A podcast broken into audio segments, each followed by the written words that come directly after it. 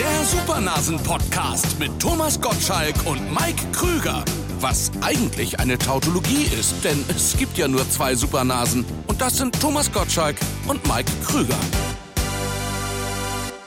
Liebe Freunde des gesprochenen Wortes, hier sind wir wieder mit unserem Podcast die Supernasen, die Rückkehr der Supernasen möchte ich fast sagen.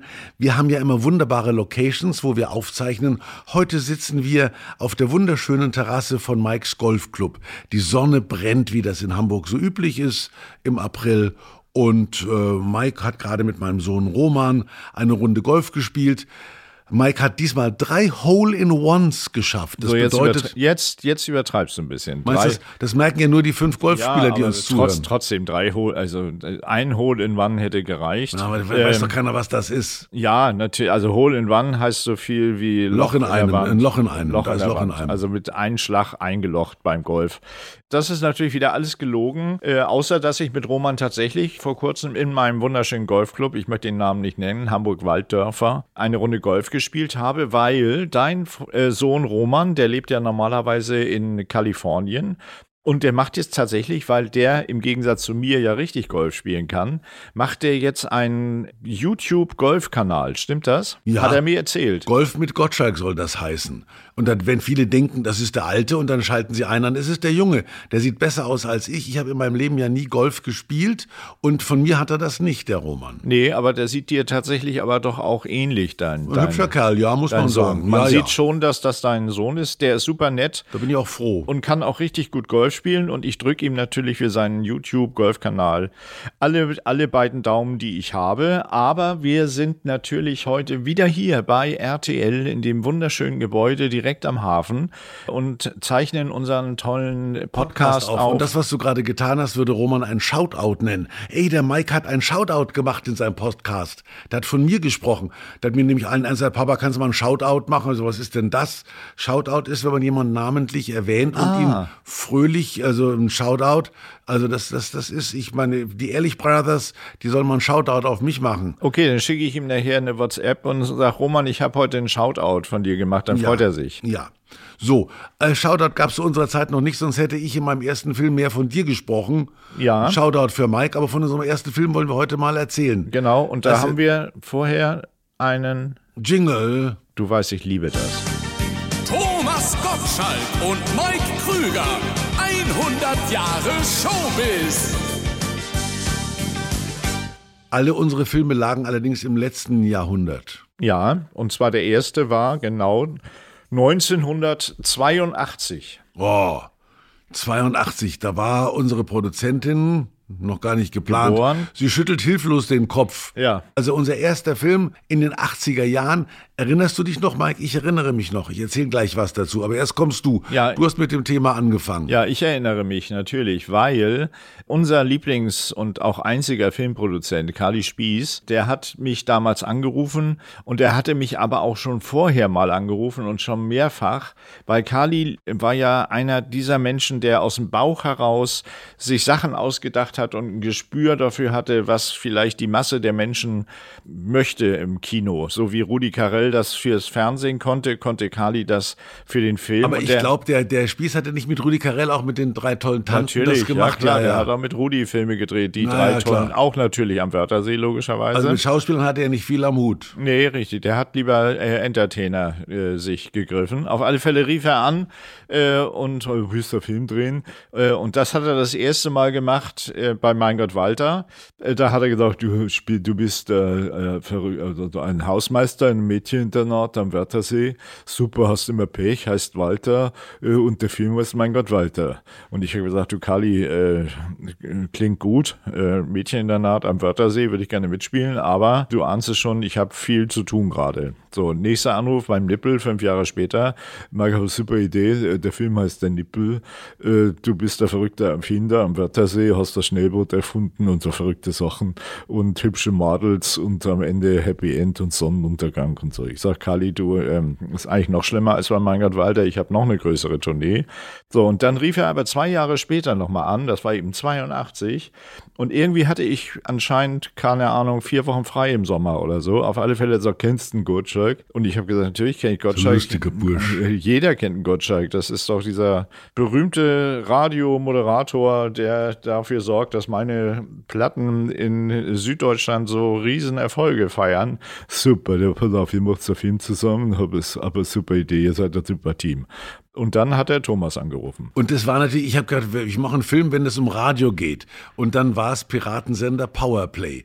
Ich habe damals ja dem öffentlich-rechtlichen Fernsehen, das ist ja nicht ein Hobby von mir, erst in den letzten Jahren geworden, dass ich die beschimpfe, sondern ich habe damals schon gesagt, Freunde, es wird die Konkurrenz geben. Und ich weiß noch genau, da saß ich bei einem Programmdirektor, der hatte so einen Schreibtisch, das war ein geschnitzter Baumstamm. Und da hatte so eine Sekretärin, die hat eine Brille, eine Brille um den Hals hängen gehabt. Die hieß Frau Schalk und, und, und war eine sehr strenge Frau. Wenn an der vorbei war, es konnte nichts mehr passieren, weil der Programmdirektor hat ja von Radio keine Ahnung gehabt. Und dann saß der, habe ich gesagt, es wird mal eine, eine Konkurrenz auf uns zukommen, eine private. Nein, das wird nie passieren, hat er gesagt. Gunther Lehner hieß der.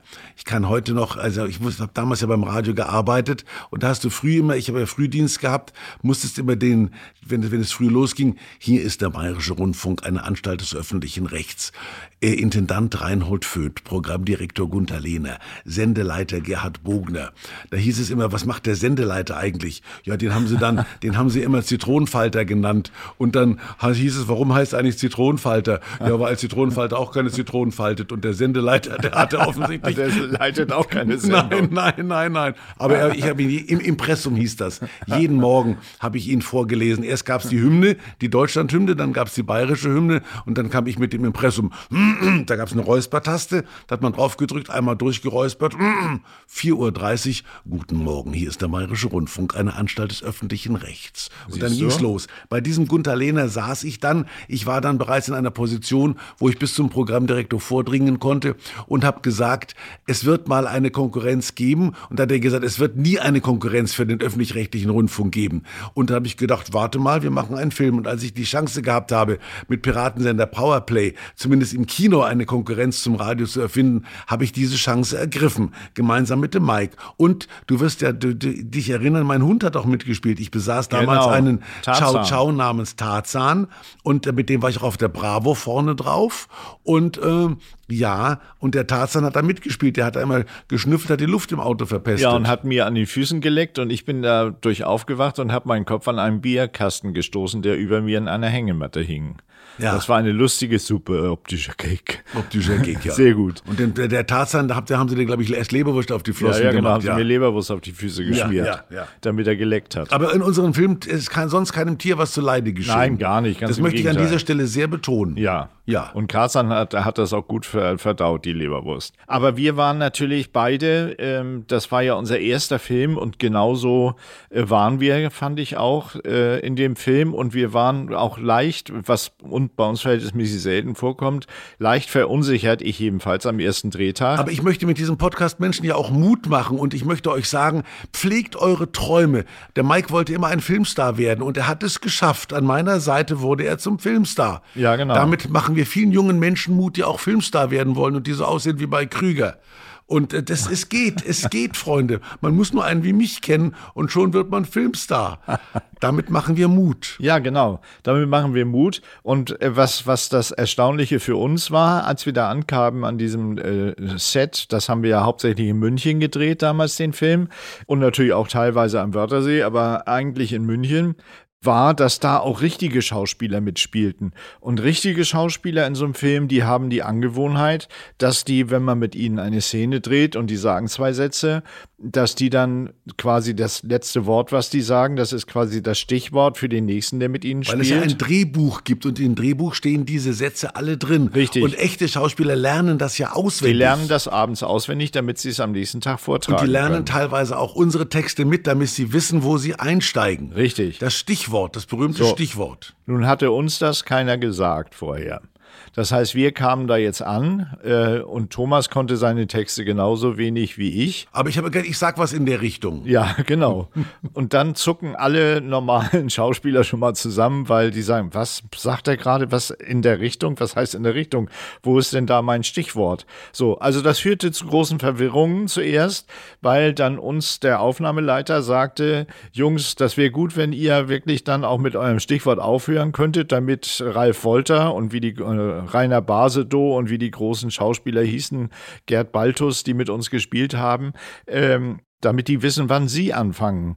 Und das endete aber dann in diesem Film. Irgendwann nach ein paar Wochen haben die sich dann darauf eingestellt, dass wir also nicht so wirklich tatsächlich auf Stichwörter äh, Acht geben.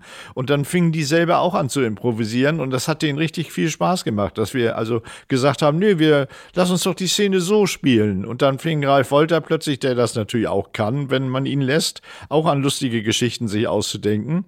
Ähm, auf alle Fälle war das quasi für uns beide das, sagen wir mal, das Signal, dass wir gesagt haben, da wir ja sowieso eigentlich alles immer neu uns ausdenken in unserem Film, sollten wir vielleicht das nächste Drehbuch selber schreiben. Ja, und warum soll man nicht Spaß haben beim Film? Wenn die Leute im Kino Spaß haben sollen, sollten auch die Schauspieler Spaß haben. Aber sie haben keinen Spaß, wenn sie drei Tage vorher lernen müssen, was im Buch steht. Ich erinnere mich, ich habe ja auch mal mit dem Helmut Fischer, da werden die eine oder anderen sich noch an den Monat Monaco Franz erinnern. Der Satz, den der mir am öftesten gesagt hat, war, geh, sagst du, wie es im Buch steht. Sagst du, wie es im Buch steht. Weil das war, das war der große Traum eines Schauspielers. Geh, sagst du, wie es im Buch steht. Aber äh, wieso? Ich hab's, vor allen Dingen muss man ja wissen, dass man im, im, im Film ja nicht alles nur einmal sagt. Und ich vom Fernsehen, wenn man einen Satz dreimal gesagt hat, ist der langweilig. Und man kann ihn auch nicht mehr sagen. Also hat man ihn ein bisschen abgeändert. Geh, sagst du, wie es im Buch steht. Nein, das geht nicht. Ich habe ja schon dreimal gesagt, was im Buch steht. Ja. Jetzt mache ich es mal anders, damit die Kameraleute wieder neu lachen können. Und seien wir mal ehrlich, du hattest auch öfter mehrere Klappen als drei. Das stimmt. 17 äh, Supernasen die 17. ich sag's ja, wie es im Buch steht. Aber das, es ist ja auch so, da kommt der Regisseur rein und sagt, du kommst rein und läufst eine Banane. Und dann ja. sag was ist da? Da musst du so, so schräg anlaufen, einmal so im halben Ding und dann musst du da stehen bleiben. Wir haben dir das Sackerl hingelegt. Und genau. dann bist du, das, du stehst du nicht am Sackerl, scheiße, sag ich, sag, was soll das passieren? Und dann, dann, dann läufst du zum siebten Mal da rein und dann siehst du keinen Sackerl mehr, weißt du, dann sagst du, Hauptsache ich treffe das Sackerl, aber ich weiß, ich weiß nicht mehr, was ich sagen ja, sollte. Also Text vergessen. Text vergessen, ja ja. in der Zwischenzeit. Aber ich stehe doch richtig, was willst du denn? Und ja, aber du musst auch was sagen. Ja, sagst du, wie es im Buch steht. Aber was das Schöne war, trotz dieser wirklich Meisterleistung, die wir beide da abgeliefert haben, und äh, unsere Hörer werden in diesem Moment auch wissen, die stellen sich natürlich vor, wie wir das gespielt haben und sind jetzt total begeistert wahrscheinlich, weil wir alle, alle ihre Vorstellungen auch erfüllen. Die haben sich bestimmt auch so vorgestellt, dass wir so, so gespielt haben. Ja, die werden, die werden gesagt haben, na, Schauspieler sind die beiden nicht. Ja, genau. Und was war aber das Wunder? Das wurde der erfolgreichste Film 1982, der erfolgreichste deutsche Film. Und da waren ich erstaunt, du warst erstaunt, wir waren beide sehr erstaunt. Das mussten wir nicht mal spielende staunen. Nee, wir das, waren wirklich erstaunt. Da waren wir Aber echt erstaunt. Da waren auch richtig große Filme gerade im Kino um die Zeit. Genau, ja. Und wir haben die alle weggebeamt. Äh, und dann kam natürlich der nächste Anruf von Kali Spieß. Machen wir nur einen. Dann machen wir noch einen. Jetzt haben wir, jetzt haben wir die erste Nummer eins, jetzt müssen wir noch einen machen. Müssen wir noch einen machen, ja.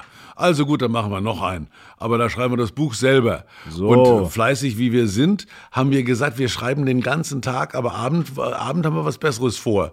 Und dann der, der Tag ging nicht rum und ging nicht rum. Und wir saßen, wir haben ja damals mit der Schreibmaschine noch geschrieben. So war das. Mit so einer, mit so einer Klappermaschine da. Und äh, äh, Innenansicht, Außen, früher Morgen, ach komm, machen wir später komm, Morgen. Ja, ja. Also gut, später Morgen. Der berühmte Gottschalk-Satz, später, schreib später Morgen. später Morgen. Der Mike ist ja eifriger als ich, muss man wissen. Der ja, Mike, der, ja, Mike, der Mike, der bereitet sowas gerne mal vor. Ja, klar. Ja? Ja. Und, und wie dieser ganze Wahnsinn mit den Supernasen dann passierte, das erzählen wir euch in der nächsten Folge. Äh, jetzt möchte ich zu einer Rubrik kommen, die ich immer wieder versuche einzubringen, weil es ja vielleicht dann doch noch einer von meinen Songs in die Charts schafft was die Leute bei mir geliebt haben. Ich habe ja auf viele deutsche Songs, Schlager, dann äh, Comedy-Texte gemacht. Also zum Beispiel ein Bett im Kornfeld hieß bei mir, wenn die nach vorn fällt. Oder von Howard Carpendale, nachts, wenn alles schläft, steig ich beim Nachbarn ein. Pass auf, die Bullen kommen. So, also solche Sachen. Oder wo bist du? Du, er war 18 und sie 34. Sie war kein Kind mehr, das hat er gleich gespürt. So, und äh, da habe ich gedacht, Mike, da du das jetzt ja den, mit den deutschen Songs äh, durch hast, geh doch mal an internationale. Und kennst du dieses berühmte äh, irische, nee, ist glaube ich gar kein irisch, sondern australische Volkslied Waltzing Matilda? Ein wunderbares Lied. Rod Stewart hat Rod das Stewart gemacht. Ja, gesungen ja, hat. klar. Genial. Ja, warte mal, Gott, da war das nicht, wer hat das gesch geschrieben? Das war John Waits, glaube ich, hat das gemacht. Ja, und da habe ich gedacht, und, und da ich damals ja so viele Platten verkauft habe, hat mir selbst der internationale Verlag damals die Rechte dafür gegeben, da einen Quatsch-Song drauf zu machen. Und der hat es aber nicht in die Charts geschafft. Bitte.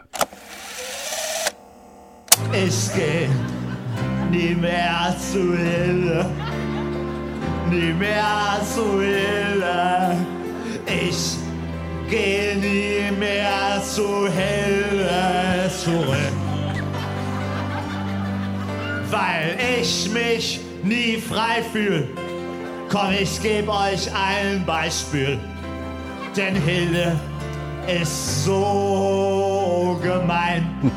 Damit wir- Mathilde, Ja. nie mehr zur Hilde, oder? Das, der, der Reim ist genial. Damit möchten wir allen Mut machen, die auch nicht singen können, aber sagen, irgendwann komme ich noch in die Hitparaden. Man muss nur dran glauben. Der Mike hat schon als Kind gewusst, dass er, dass er mal Waltzing Matilda singen wird. Unbedingt. Ist, äh, ich, ich empfehle die Fassung nach wie vor von, von Rod Stewart, aber dann kommt gleich die. Das ist neu. Vom. Reim her liegst du ganz vorne. Toll, oder? Ja. Ja, mir sind immer gute Zeilen eingefallen, Ja. das muss ich ehrlich sagen. Ich war auch ein bisschen enttäuscht, dass es dieser Song nicht in die Charts geschafft hat. Nicht nur enttäuscht, auch verwundert. Zu Recht verwundert. Aber kam natürlich live gut an, weil ich da, du hast es gehört, da auch einen Besoffenen, der also sich betrinkt, weil er Hilde verlassen hat äh, und sich quasi Mut angetrunken hat vorher, um Hilde überhaupt zu verlassen. Und ihr sozusagen erklärt, dass er jetzt Hilde und nie wieder zu ihr zurückkommt. Und er wird während dieses Songs immer betrunkener. Das ist dann am Schluss liege ich da quasi auf der Bühne und ist zurück. Ja. Ja. Aber, aber Hilde ist nie darüber hinweggekommen, wenn wir ganz ehrlich sind. Nee, Hilde trauert heute noch. Hilde traut, Ja. trauernde Hilde. Aber wo wir gerade bei Die Rod Stewart sind, wie wilde. die Hilde, äh, da wir gerade bei Rod Stewart sind, sollten wir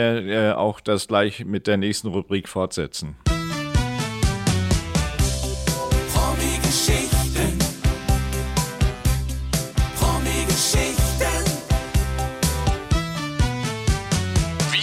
Sie alle. Promi-Geschichten, Stichwort Ross Stewart. Ross Stewart habe ich deswegen geliebt, weil er so verlässlich war. Der hatte immer das gleiche T-Shirt an, immer den gleichen Manager.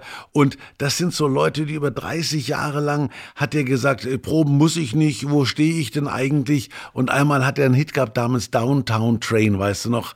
Genau. Und da hat unser Regisseur hat da ein Bühnenbild gebaut. Das war so eine Endstation eines Bahnhofs. Pitt Fischer hieß der Bühnenbildner damals und war ein großer Künstler. Und dann hat er eine lebende Ratte auf, dieses, auf diesen Bahnsteig gesetzt. Und ich sollte dann rübergehen zu Rod Stewart und sollte ihn wie üblich abholen, damit er auf die Bank kommt. Aber ich habe eine Angst vor der Ratte gehabt. Ich, ich gehe da nicht hin, wenn da eine Ratte sitzt, dann könnt ihr euch das schenken. Und die Ratte saß da ganz friedlich und brav. Die war ja frisch Passiert. gewaschen. Bei uns ist ja nie einem Tier was passiert. Und ähm, dann haben wir den, der habe ich Rod Stewart abgeholt. Aber der Rod Stewart und Elton John, das waren so verlässliche Figuren und die haben einen dann auch zur Kenntnis genommen. Elton John hat mich mal eingeladen, mehrmals, mehrmals sogar. Da hat er in Las Vegas so einen Abend moderiert oder gesungen, hat seine ganzen großen Hits natürlich gesungen und hat hinterher einen in seiner in seiner Garderobe so einen kleinen Empfang gemacht. Da war ich auch dann da. Das war schon toll. Also diese Leute, die haben sich einen noch gemerkt, wenn du heute die Stars von heute hast. Ich habe ja Justin Bieber noch gehabt in meiner in meiner späten Zeit. Da saß so ein Männlein, der wusste nicht, ist er gerade in Japan oder ist er in Deutschland. Vier Manager, drei Publicity-Leute und und und und äh, paar psychologischen Betreuer. Der war völlig verstört, hatte da unter seinem unter seinem Mützchen vorgeschaut und da haben die gesagt, this is Thomas. Oh, hi Thomas, how are you? Also kurz vorm Einschlafen, weil er auch im Jetlag war. Der, die wurden da durch die Welt gezerrt. Kein Wunder, dass der Typ heute Depression hat. Ja. Das, da war der damals 17 vielleicht und heute ist er Mitte, keine Ahnung, wie alt ist er, Ja. hat äh, einen Model geheiratet, wie sich's gehört und die hat einen eigenen Podcast und ist eine große Influencerin oder Schauspielerin mindestens. Aber das sind alles arme Figuren. Rod, Stewart war immer so, hat sich nach den neuesten Bundesliga-Ergebnissen erkundigt, war ein Fußballfreak, Genau, hat immer hat- gerne über Fußball Hat gesprochen. ja einen eigenen Club auch. Ja, und dann war mal Elton John und Rod Stewart gleichzeitig in der Sendung und da hatte einer Geburtstag. Und da hat Rod Stewart, glaube ich, dem Elton John so eine Gehhilfe ange angebracht. Da, da kam der so die Treppe runter mit seiner Gehhilfe, hat sie dann seinem Kumpel zum Geburtstag geschenkt. Das war so der Humor von diesen Leuten. Also das ist, das gibt's heute gar nicht Ich habe mehr. leider nie ein Konzert von Rod Stewart gesehen. Das habe ich verpasst. Der singt du- ein Hit nach Jahr und, und zwar in, in, in Amerika gibt es ja dieses, dieses, äh, oh Gott, oh Gott, in, in L.A. dieses Open-Air-Theater. Hollywood Bowl. Hollywood Bowl, Hollywood, Ja. Dankeschön, ja. Da war ich, Hollywood Bowl, da habe ich Rod Stewart gesehen. Ein Hit nach dem anderen. Wenn der aufgehört hat zu singen, haben das Publikum einfach weiter Einfach gesungen. weiter- Wahnsinn, und ja. und äh, wie bei dir halt. Ja. Also, also ja. So ein bisschen, wie ein bei bisschen, mir. aber hier, ein, ein Mann mit Gitarre reicht. Ja, genau. Ich, ich zünde eine Kerze an in diesem Moment gerade. Ich habe aber an eine andere Größe getroffen und zwar bei einer etwas kleineren äh, Fernsehsendung als äh, Wetten das, nämlich dem WWF-Club. Der WWF-Club war damals im WDR äh, im dritten Programm eine unglaublich viel gesehene Ja, Sendung. muss, die muss erfolgreich gewesen, weil ich da auch mal aufgetreten bin. Ja, da war äh, Jürgen von der Lippe spielte den Hausmeister, Mareike Amado moderierte ja, mit Frank stimmt. Laufenberg zusammen. Ja, ja, ja. Und das waren natürlich alles Musikleute und da war und äh, Regisseur war der geniale Claudi Fröhlich, der immer alles in die Luft sprengte im Hintergrund. Der liebte das, wenn irgendwas explodierte. Deshalb musste, wenn du da einen Song mit Gitarre gesungen hast, musste am Schluss wahrscheinlich die Gitarre explodieren. Und dann hat Claudi sich gefreut. Und ich war äh, öfter in diesem WWF-Club und wir hatten da alle viel Spaß. Und einmal komme ich, äh, gehe ich zu meiner Garderobe und komme an der Garderobe von Mike Oldfield vorbei, der auch, also du, das zeigt, wie groß dieses WWF für die Schallplattenfirmen damals war. Und äh, Mike Oldfield klampfte da auf seiner Gitarre rum und sah mich mit meiner Gitarre vorbeikommen. Dann haben wir beide ein bisschen äh, auf, in, bei ihm in der Garderobe rumgeklampft auf unseren Gitarren und ich kannte natürlich auch das eine oder andere Lied von ihm und haben ein bisschen rumgesungen. Äh, und dann sagte er, er hätte seinen Gitarrengurt vergessen und ob ich ihm dann für mein, also ich war vor ihm dran in der Sendung, ob ich danach ihm dann meinen Gitarrengurt leihen könnte. Und das habe ich dann natürlich getan. Hör mal, wer leiht Mike Oldfield nicht seinen Gitarrengurt? Und äh, du ahnst es schon, dieser Gitarrengurt, den, mit dem spielt wahrscheinlich Mike Oldfield heute noch Nie zurückgekriegt. nie zurückgekriegt. Der ist dann einfach mit meinem Gitarrengurt wahrscheinlich in seinen Privatflieger, in seinen Privatflieger gestiegen. Der hat den so geliebt. Ich glaube, ja, das kann gut sein, dass der danach wurde der dann richtig erfolgreich, weil die Leute haben sich natürlich immer gesagt, sag mal, hat der nicht den Gitarrengurt von Mike, den der jetzt auf der Bühne trägt? Und da haben ihm die Menschen natürlich zugejubelt, zu Weil Recht. sie den Gurt erkannt haben. Ja. Ja, ja, ja. Jetzt kommt Gurt. Gab es mal einen großen Hit von Frank Zander, glaube ich. Hier, hier kommt Gurt. Hier kommt Kurt. Der hat ihm auch die Gitarre immer hinterhergetragen. Das war der Kurt. An manche haben den, den, sich die Gitarre umgehängt, manche hatten einen, der sie ihn hinterhergetragen Das war hat. Kurt. Das war Kurt, der Gitarrenkurt, ja. Und das war, ich hatte nie, ich hatte weder das eine noch das andere. Ich habe es ja nie in irgendeine Band geschafft. Ich konnte die ersten Griffe von La, la, Poupée qui fait non, Michel Polnareff. Oh, Michel Polnareff. da, No, no, no, no. Das war, das war, glaube ich, A-Dur, D-Dur und dann Mhm. weiß der Teufel. Aber dann bin ich mehrfach gebeten worden, das nicht nie mehr zu spielen, weil keiner konnte diese, diese drei Griffe mehr hören. Michel Polnareff, das war, weiß ich auch noch, das haben wir auch gespielt, natürlich in, äh, damals in den, in den, da hatten ja viele äh, zu Hause, die Eltern hatten so eine Hausbar im Keller. Äh, Ja, klar. Das waren, diese Hausbahnen waren ganz berühmt unten da mit so Butzenscheiben. Genau. Oder so Gläser, die mit so geriffelten Griffen Ja, und da dann unten. standen so diese, diese mit Bast umflochtenen Tropfkerzen. Äh, Tropfkerzenflaschen. Ja. Die, die wurden dann angezündet und tropften vor sich hin. Äh, und wenn die Eltern dann mal nett waren und, und Es ist vielleicht nicht so, dass wir keine Kerzen angezündet damals Nein. haben. Aber wir haben keine Blumen dazu ins, gestellt. ins Kino wollten, dann hatte man diese Hausbar für sich alleine. Und da haben natürlich äh, in der Hausbar von meinen Eltern hab, hab ich, musste Mike dann natürlich seine Gitarre rausholen. Und da wurden dann natürlich so Lieder gespielt wie Michel Polnareff und Leonard Cohen, äh, Like a Bird on the Wire und solche Sachen. Also das haben die natürlich geliebt. Oder Harvest, äh, Harvest von, von ähm, Neil Young. Das war, ist eine meiner Lieblings-LPs heute immer noch. Ähm, und da haben, sind natürlich die Mädels dahingeschmolzen. Ja, wenn du da- bei Mädels, wenn du Mädels kennengelernt hast, habe ich immer erst in die Plattensammlung geguckt. Meistens war da noch Bert Kempfert dabei oder irgendwas. Da gab es ja so Tanz. Da hat das dann der, der Hugo Strasser hat das Hugo alles Strasser, nachgespielt. Tanz, ja. Tanzplatte. Ja, oder Genau. der Tanzplatte des Jahres oder Ja. James Last und James so Last, Zeug. Tanzplatte ja, des klar. Jahres. Zwischendurch Ja. war dann Cat Stevens, dann wusstest du, also Leonard Cohen war schon ganz gut. Ja, ganz ja, das war ganz, das waren die, die gefühlvollen Frauen. Genau. Da konnte man mal eine Kerze anzünden, Richtig. Tropfkerze So, und wie ja, sich- ja, so, ja, wie klar. sich das gehört. Apropos WWF-Club, weil du das gerade erzählt hast. Ich habe mal, dann gab es in den dritten Programmen, selbst im Radio, ich habe da mal fürs dritte Programm, das war aber glaube ich so Fernsehen, WDR gemacht, da war Ringo Starr mit mir, der Schlagzeuger der Beatles. Ja. Eine ganze Nacht saß der Typ dann da und da haben sie gesagt, wir haben noch, damit das, damit das nicht so alte Herrenparty wird, der Ringo und ich, da haben wir ein junges Mädchen, das war Anke Engelke. Oh, ich habe die da, da, da gar nicht richtig zur Kenntnis genommen. Die ist mal bei mir in der sowas aufgetreten. Als Kind hat die in so einem Kinderchor mitgesungen. Ja, die hat auch so Kindersendungen damals schon moderiert. Ja, ne? klar. Auch. Ja. Ich natürlich in meiner, in meiner schnoddrigen Art habe die überhaupt nicht zur Kenntnis genommen. Ich war so fasziniert von Ringo. Da ja, jetzt halt mal die Klappe, der Ringo wollte was sagen. Habe ich da Anke Engelke niedergebürstet. Wahrscheinlich hatte die mehr, mehr Fans als der alte Ringo Starr. Zusammen, ja genau, okay. Gut, aber Fans, wo du gerade sagst Fans, da sind wir doch beim Thema. Mike und Thomas beantworten Fanfragen und Fangfragen, die es in den Podcast geschafft haben.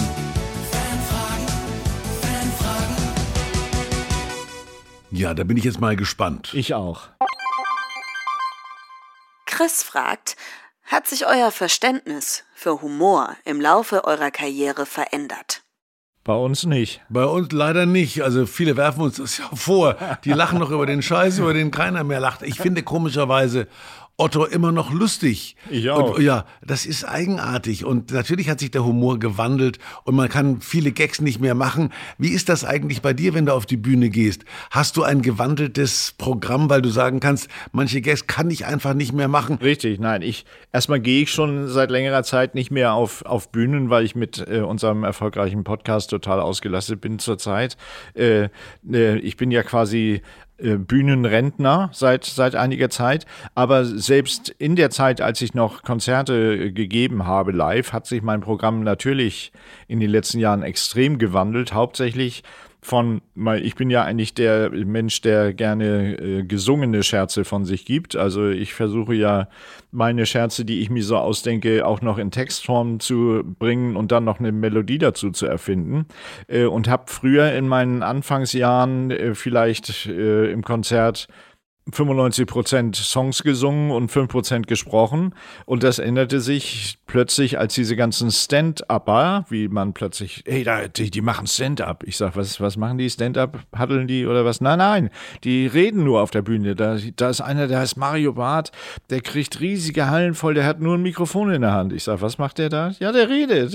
Ich sag, wie lange? Ja, zweieinhalb Stunden. Und ich denke, hä?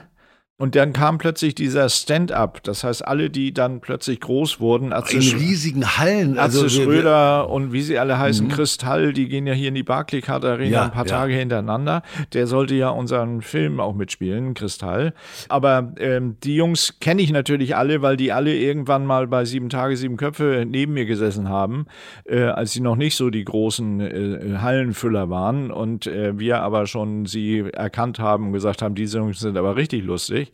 Und da hab dann quasi, habe ich zu mir gesagt, Mike, wenn die jetzt alle plötzlich nur noch Wort hören wollen, musst du auch mal ein bisschen mehr Wort da in deinen Konzerten erzählen. Und dann ist das quasi gewandelt von 95% Gesang, äh, 5% Wort auf 60% Gesang, 40% Wort und habe dann schon auch eine ganze Menge Wortbeiträge eingebaut in in meine denen den Menschen auch Mut machen wolltest. ja, die auch den Menschen Mut machen und sie sollten aber trotzdem auch lachen. Aber jetzt sollten wir unbedingt äh, weitermachen mit, mit unserem Film. Von den Machern von Die Supernasen. Zwei Nasen tanken super. Und die Einsteiger. Jetzt die Rückkehr der Supernasen. Gelesen von Thomas Gottschalk und Mike Krüger. Wir sind bereits auf Seite 14, haben aber noch keine Filmangebote. Ich glaube, wir haben aber schon eine halbe Stunde aus einem Film gelesen, der nur 90 Minuten dauern sollte. Ja. Wir sind erst auf Seite 14. Was machen wir mit den restlichen 90 Seiten? Wie es weitergeht, demnächst im Kino. Das wäre das Allerschönste. Ja, das wäre das Schönste. Ähm, der, der Trick an dieser Geschichte, das hast du vielleicht auch noch gar nicht. Das ist, ich, ich mache solche Sachen, die ich mir ausdenke, ja mit immer mit dem Hintergedanken. Mein Hintergedanke ist natürlich, dass, dass die Leute so scharf sind darauf, wie dieser Film weitergeht, dass das RTL einfach sagen muss, wir geben denen jetzt, weil ja keiner sie mehr im Film sehen will, geben wir ihnen einen Dreijahresvertrag für diesen Podcast. Das wäre toll. Da möchten wir ausdrücklich Mut machen den Leuten von RTL. Ja, finde ich auch. Macht das doch. Wir sind also jetzt äh, im Labor von Chris wieder angekommen, meinem Enkel, der uns aus unserer Vergangenheit quasi in die Neuzeit gebeamt hat, aus unserer VHS-Kassette Ganz sind später wir Morgen. jetzt. Es ist ganz später Morgen. es ist ganz später Morgen. Wo sind wir? Innenlabor, Chris, Vormittag. Jawohl. Guck mal, Vormittag ist ja auch für, ist ein Ist anderes später Wort für Morgen. später Morgen. Ja. Jawohl. Tommy liegt schnarchend. Ach, da war ich gerade. Da, hab ich, da Ja, spiele das ich er das so toll letzt- und Mike völlig verdreht auf dem Teppich. Das musst du gar nicht spielen. Weil Mike liegt immer verdreht auf dem Teppich. Ja. Beide schlafen komaartig. Komaartig. Auf dem Couchtisch stehen mehrere Gläser, eine leere Flasche Rotwein, zwei leere Flaschen Wodka und im Raum verteilt mehrere leere Dosen Red Bull. Wir sind ja Method Actor und wir müssen das vorher ja alles trinken. Ja, und wir haben, wir haben, äh, das habe ich reingeschrieben, äh, weil man ja Merchandising-Angebote machen muss, den Produzenten auch. Weißt du, dass die wissen, wir können noch Firmen ins Boot holen, die dann Geld dazugeben für den Film. Aber wenn Red Bull uns sponsert, musst du aber auch ein paar Stunts machen, Mike. Aber du liegst ja gerade verdreht am Boden. Das ist ja ein genau. Stunt. Und ich Also, habe gedacht, Red Bull, das ist da, da, die haben noch viel Geld, die nehmen wir. das geben sie jetzt alles aus für mein, für mein Frühstücksfernsehen, wo ich da in, in Arlberg dieses, dieses, die Wettervorhersagen um 6.30 Uhr mache. Okay. Auf dem Schreibtisch von Chris steht zwischen den vielen Zeichnungen und dem technischen Gerät auch Alexa. Der Saugroboter iRobot fährt durch das Zimmer und stößt gegen Mike. Hast du gut gemacht, das, das ist von dir der Satz, da habe ich nichts damit Mhm. Ja, zu tun. ja. Wir haben auch so einen, unseren, unseren Roboter, der heißt Jenne. Der fährt da immer in Baden-Baden durch die Gegend und, und saugt. Und wenn nicht, wenn, ich mache ihm mit der Zunge hinterher. Wir haben auch einen Nasssauger, der heißt Regulus übrigens. Regulus. Ja, den gibt's. Regulus. Was für ein schöner Name. Ja, vielleicht sponsern uns die. Ja, Regulus ist Äh, auch Mike schön. dreht sich aber nur um und schläft weiter. iRobot fährt in seine Base. Base zurück. Ja. ich dachte, er fährt gegen deine Blase, wollte Jetzt ich spricht lesen. Alexa. Tommy und Mike, ihr wolltet geweckt werden? Die beiden liegen weiter im Koma. Tommy und Mike, ihr wolltet geweckt werden? Oh, lustig. Tommy erwacht als Erster, ich bin immer der Erste, und murmelt im Halbschlaf vor sich hin, ist schon später Morgen. Linda, bist du das? Tommy sieht, dass der Raum leer ist und beginnt zu suchen. Ich bin Alexa und ich bin rund und deine Stimme konzipiert. Ich kann zum Beispiel Informationen und Nachrichten liefern oder das Wetter vorhersagen. Alexa, wo bist du? Immer für dich da, also hier. Mike erwacht und kämmt sich langsam hoch. Geht das nicht leiser? Mit wem quatschen du da? Alexa, wahrscheinlich ein Geist aus der Vergangenheit, den wir aus deinem Scheiß-Western mitgebracht haben. Krieg dich wieder ein, es ist ja nicht zu ändern. Chris kommt in die Wohnung, er hat in seinem Second-Hand-Laden neue Klamotten für Tommy und Mike besorgt. Außerdem hat er drei Coffee to go und ein paar Croissants dabei. Er wirft den beiden die Klamotten hin. Hier, ihr, Granu Finken, das muss passen. Secondhand sieht ein bisschen cool aus. Und was zu spachteln. Er reicht den beiden das Frühstück. Tommy, das bin ich. Wo gibt's denn sowas? Chris, Im Coffeeshop, wo denn sonst? Mike? Ja, klar, wo denn sonst? Für viele ist das ja das Frühstück, äh, ist ja die, ist das, guck mal, das wie im Film, da hätte ich mich schon wieder versprochen. Ja, klar, wa, was denn sonst? Für viele ist das Frühstück die erste Mahlzeit am Tag. Chris, Alexa, spielt Techno. Deine Musik wird abgespielt. Tommy verzieht das Gesicht und hört sich die, hält sich die Ohren zu. Da muss ich nicht viel spielen, weil wenn ich Techno höre, halte ich mir automatisch die Ohren zu. Das ist so ein Reflex. Und da ich das wusste, habe ich das äh, da reingeschrieben. Toll. So. Also mein Sohn war ein großer Techno-Fan. Da habe ich gesagt, ist das noch der gleiche Titel oder ist das der von gestern? Da, da hörst du drei, mit drei Stunden lang, das ist doch immer der gleiche Titel. Gut, Gute Beats und dann, dann ist das aber, naja. Coole Beats Date. Ja. So. Bei, bei, bei Jazz Total wusste ich immer gerade, wo ich bin. Ja, genau. Bei Led Zeppelin auch. Aber Tommy verzieht das Gesicht, hält sich die Ohren zu, das war schon. Murat und Nasir fahren mit ihrem mattschwarzen Mercedes AM, AMG G63 vor. Da ist er, da ist er sicher, der Mike, in, in, beim Drehbuchschreiben. Ja, total. Wenn wir auch von Mercedes gesponsert. Murat steigt aus und lässt eine Drohne mit Videokamera steigen. Das Bild sieht er auf seinem Monitor. Im Hintergrund läuft ein Spaziergänger, der in sein Handy spricht, das er in der Hand vor sich hält, gegen einen Laternenpfahl. Murat grinst und sieht konzentriert auf seinen Monitor. Innen, Chris, Labor, Chris, genau. Vormittag, gut so. Mike, Tommy und Chris im Labor. Tommy und Mike haben ihre neuen Klamotten an, die wir die ja Secondhand-Klamotten sind, wie wir gerade Ja. erfahren haben. Aber meine sind neuer als deine. Natürlich. Die drei frühstücken. Hast du Zigaretten? Leider nur E. Chris nimmt eine, oh Gott, seine IQ, IQS3 vom Schreibtisch, hält sie Mike hin. Das ist das so, so, so, so, so We- Ja, E- das Gevape, er vape, Mike E- vaped. E- E-Zigaretten. War ja klar, dass ihr in den letzten 40 Jahren nur Scheiße gebaut habt. Wir hatten damals A-Zigaretten aus Amerika, B-Zigaretten aus Deutschland und vielleicht noch C-Zigaretten aus Frankreich. Aber E-Zigaretten, so tief wären wir nie gesunken. Packt die doch erstmal aus. Chris, ist ausgepackt, dann packt er, während, während, die, während wir das neu einrichten, Ja. da muss ja immer neu eingeleuchtet werden, ist ausgepackt. Chris zieht an der E-Zigarette. Ich fasse es nicht. Ihr habt Probleme. Ich muss unbedingt wissen, wie es Linda geht. Welche Linda? Ich wollte gerade von den Zigaretten was erzählen. Weißt du noch, Peter Stuyvesant, der Duft der großen, Ja, weiten. Welt? Ja. Ja, das hat Heinz Drache gesprochen. Ein, ein, ein Schauspieler, an den ich mich auch gut erinnere. Der hat mich mal sehr beleidigt, weil er beim Dinner hinter mir stand und gesagt hat, man sieht schon die Kopfhaut durch. Gemein. Heinz Drache hat zu dir gesagt, man sieht schon die, die- Kopfhaut durch. Ja, ja, klar. Hat der nicht auch in, in den Edgar Wallace-Filmen Das war Heinz Drache, war immer Detektiv, Genau. wurde dann allerdings von Fuchsberger abgelöst. Wahrscheinlich hat der Fuchsberger auch gesagt, man sieht schon die Kopfhaut durch.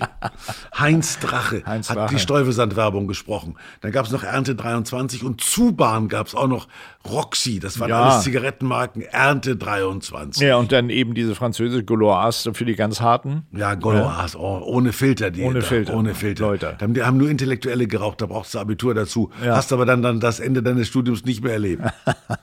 Okay. Also wir lesen weiter. ja. Ihr habt Probleme. Ich muss unbedingt wissen, wie es Linda geht. Ich bin der Einzige in diesem Film, der menschliche Gefühle hat. Ja, sagt Chris. Welche Linda? Meine Freundin, Linda Götz. Jetzt sag nicht die Oma von Emma. Oma? Klar, wird ja wohl ungefähr so alt sein wie du. Scheiße, ich muss zu ihr. Vielleicht bist du ja sogar der Opa von meiner Freundin. Ja, die Welt ist klein. Vergiss es. Wo, wo, wo, wo weißt du, wo sie wohnt? Meine Freundin? Die Oma, Mensch. Das iPad von Chris klingelt auf dem Schreibtisch. Emma will skypen. Chris. Das trifft sich gut, Emma. Gedankenübertragung. Chris geht ran.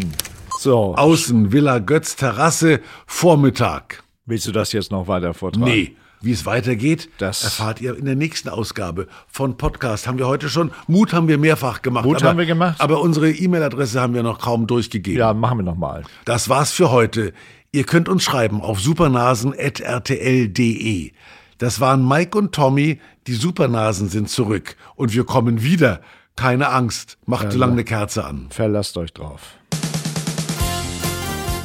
Die Supernasen mit Thomas Gottschalk und Mike Krüger hört ihr immer zuerst auf RTL Plus Musik. Die Hosts sind Mike Krüger und Thomas Gottschalk. Redaktion Ivy Hase und Carlotta Unner. Rubriken Robert Pörschke aka Slizzy Bob. Audioproduktion Nicolas Femerling und Executive Producer ist Christian Scheidt.